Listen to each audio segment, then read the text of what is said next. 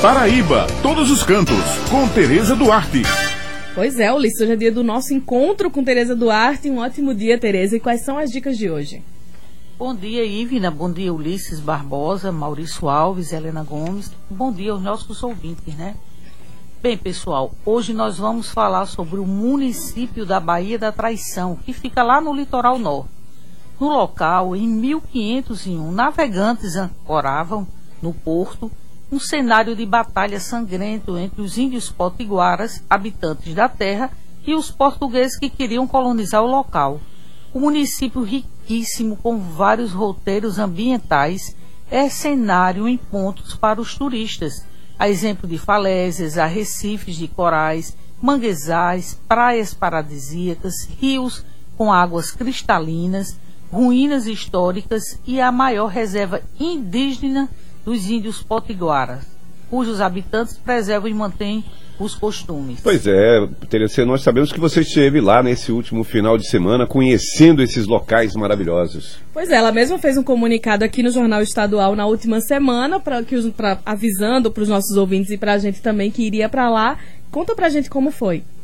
Verdade, meus amigos. Eu estive lá e fui conhecer um dos lugares que é consagra considerado sagrado pela população da Baía da Traição, que é conhecido como o Rio do Gozo, de águas limpas e cristalinas, com uma vegeta vegetação exuberante, ele é a nascente do rio Sinimbu, que deságua em diversas localidades do município, proporcionando banhos em vários pontos. Pois é, e como é que é o acesso ao Rio do Gozo, Tereza? Fala para os nossos ouvintes tudo sobre esse lugar que é considerado sagrado pela população do Baía da Traição. E é uma beleza.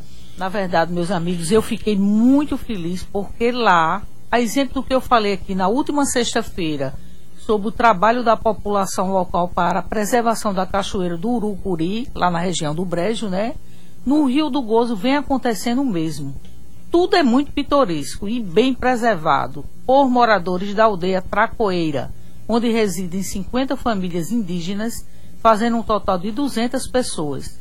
Conforme o Wellington Soares, um dos administradores do local, esse trabalho realizado no Rio do Gozo vem beneficiando a comunidade que, além de preservar o lugar, também vem gerando renda para a população. A gente está aqui de, diretamente todos os dias, fazendo manutenção do rio, limpando, é, é, faz, é, botando areia na, na para não criar é, lama, falando dos pessoais para não fazer fogo no chão que não dá certo, é, ligar som, principalmente para não matar os animais e aí tem uma manejo de, de pessoas aqui no rio, uma manejo de, de carro. Quando tá cheio, se lotar, ninguém deixa entrar mais. Uma média de quantas pessoas nesse período ficam aqui no Diariamente 100, 100 pessoas, 100. Diariamente? Não, chega até 500 pessoas durante o dia, mas dentro do rio aqui não, não chega a 100 pessoas não. Vocês têm esse controle para não ficar tão tem, cheio? Tem, tem, tem. Até 100 pessoas tem vocês pessoas. fecham o barro ali? E tem cinco pessoas aqui. Um fica no balanço para não sujar água, para a pessoa tirar foto. Fica outro aqui nas mesas para ninguém ter ocupação, pedir, pedir nada ninguém, nem, nem se meter nem mesa ninguém, nem, nem roubar nada. Tem um que fica lá na portaria, cobrando dois reais. Tem duas pessoas aqui no, nos carros para não ter é, pra manejo, para não ficar muito engarrafamento, para ninguém mexer em carro de ninguém. E assim vai. Nesse período o fluxo é maior? Nesse período. De foi, começou o período, o período mais. Foi de Natal até agora.